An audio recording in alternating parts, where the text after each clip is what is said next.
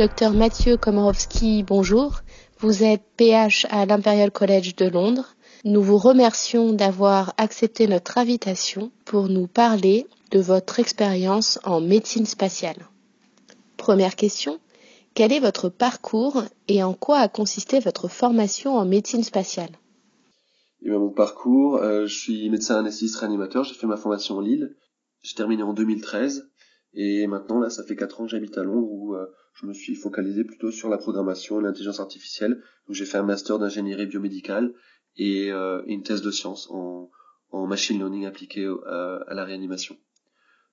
Ma formation en, médecine spatiale, elle a été assez presque aléatoire. Hein. Il n'y a pas de formation, il n'y a pas de moyen officiel de se former en médecine spatiale en, en Europe en tant que médecin. J'ai commencé avec un DU de médecine aérospatiale euh, avec le professeur Henri Marotte, je crois que c'est Paris 5. Ça, ça remonte, ça doit faire au moins 10 ans. Et ensuite, j'avais fait un stage, j'avais lancé des, des, des, emails un peu prospectifs pour essayer de trouver des, un stage. Je voulais, je voulais me rapprocher de, de gens qui travaillaient dans, dans ce milieu-là. Et donc, en 2009, j'avais passé 4 mois à l'Agence spatiale européenne à, à, Cologne, au Centre européen des astronautes. Euh, et c'était, euh, c'est, c'est la première fois que je vivais à l'étranger. C'était une expérience vraiment superbe. Et puis j'ai continué ensuite euh, en, en, 2011, j'ai passé deux mois à la NASA euh, et dans une fac à Galveston qui s'appelle UTMB. Et là, c'est là que c'est là que j'ai commencé à travailler sur ces protocoles d'anesthésie appliqués aux, aux, missions spatiales.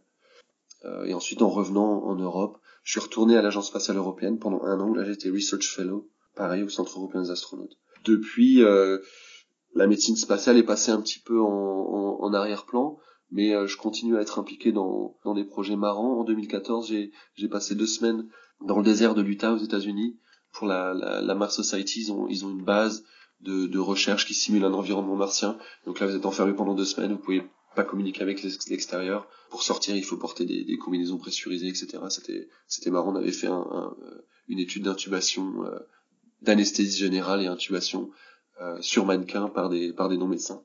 Plus récemment, euh, j'ai eu, en collaboration avec l'Université de Brest, de Lorient et le Centre européen de réalité virtuelle, on a eu un, une proposition de, de, de, projet accepté par l'Agence nationale de la recherche.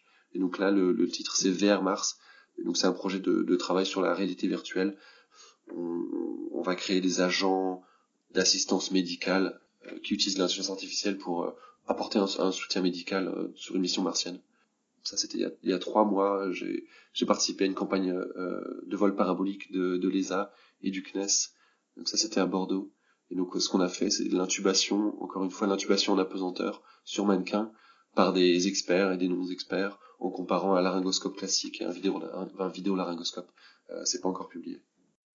Qu'est-ce que la médecine spatiale? La médecine spatiale, c'est la médecine pour les astronautes globalement, les humains sont pas faits pour vivre dans l'espace. C'est un environnement qui est extrêmement hostile. Dans l'espace, il y a, y a pas de pression barométrique, il y a pas de, il y a pas d'oxygène, il n'y a pas d'atmosphère. Euh, les températures varient entre moins 120 et plus 150 en fonction de l'exposition au soleil. Vous êtes exposé en permanence à des radiations ionisantes et il n'y a pas de gravité.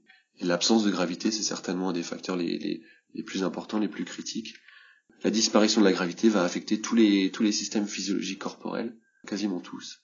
Et donc, euh, dans certains cas, générer des, pathologies médicales qui sont vraiment uniques au milieu spatial. Et c'est un peu ça la médecine spatiale, c'est-à-dire c'est euh, la recherche euh, autour de, des réactions du corps humain au, à l'exposition au milieu spatial. Je dirais qu'il y a deux branches en médecine spatiale, une branche opérationnelle et une branche euh, de, de recherche fondamentale. La branche opérationnelle, c'est celle qui s'occupe des, des, astronautes qui volent, qui volent pour de vrai, qui, qui sont dans l'espace. À l'heure actuelle, euh, il y a six personnes qui sont en permanence sur la station spatiale internationale, et donc il y a un, un système énorme de, de, de, support et de soutien pour ces gens qui sont dans l'espace, et donc notamment des médecins qui vont s'occuper de la sélection de ces astronautes, de leur euh, certification annuelle, c'est presque de la médecine aéronautique.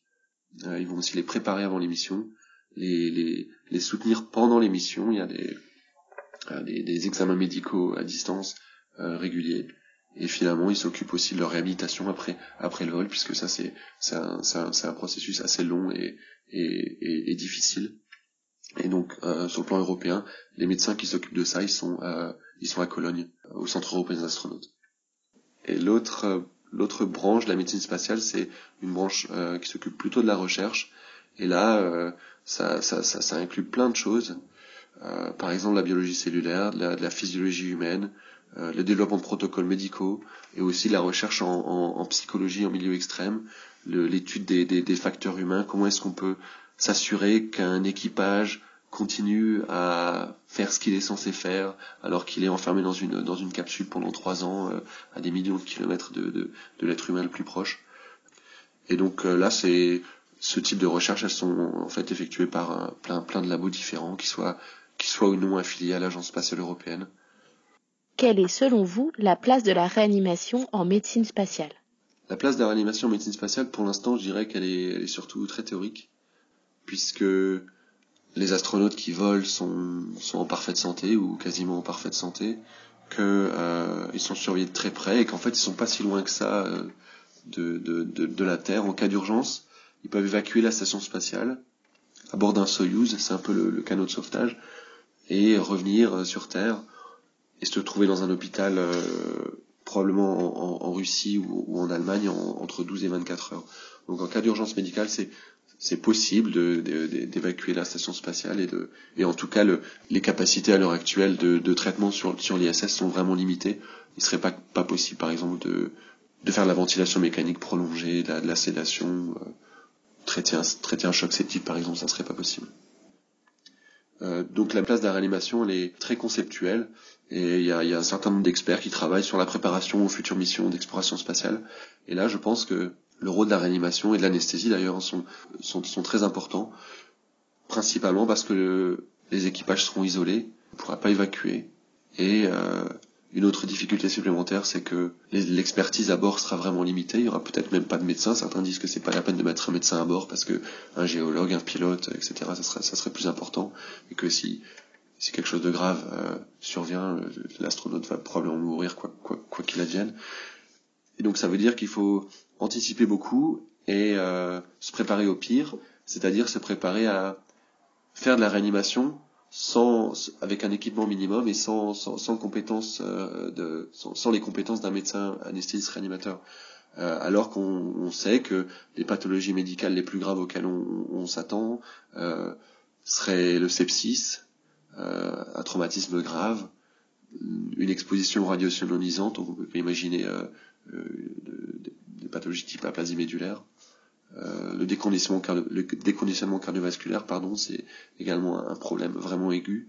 La maladie de décompression hypobare, la NASA a prévu plus de plus de 500 sorties extravéhiculaires sur Mars. Euh, et donc à chaque fois, ça, ça, induit potentiellement un, risque de un risque de maladie de décompression, un peu comme chez le plongeur. Et donc ça veut dire que, pardon, un autre un autre risque vraiment aigu, c'est le, le, risque d'une pathologie chirurgicale qui surviendrait. Ça voudrait dire qu'il faudrait aussi faire de l'anesthésie. Euh, et donc à bord, il va falloir, euh, il va falloir être capable de, de, de, réaliser ce type de soins avec des compétences limitées, des équipements euh, vraiment minimum et, et, très peu de consommables. Et donc ça veut dire que euh, il y a un gros travail à faire en termes de préparation, de, de, de création de protocoles adaptés par exemple, si, si on voulait faire de l'anesthésie générale, eh ben, qu'est-ce qu'on, donne comme agent pour l'induction euh, Qu'est-ce qu'on donne comme agent euh, anesthésique pour la, pour la maintenance de l'anesthésie Comment est-ce qu'on gère les voies aériennes euh, Quel type de, d'appareil tu mettrais dans les mains d'un d'un ingénieur qui, qui a probablement jamais intubé de sa vie et qui, qui maintenant est complètement isolé, doit tout gérer tout seul. Euh, va peut-être devoir faire la chirurgie également lui-même. Donc c'est des questions qui sont qui sont intéressantes, qui sont assez qui sont assez théoriques, mais qui ont beaucoup d'applications euh, euh, sur Terre dans les milieux hostiles ou isolés. Docteur Mathieu Komorowski, la commission jeune de la SRLF vous remercie pour ce podcast sur la médecine spatiale.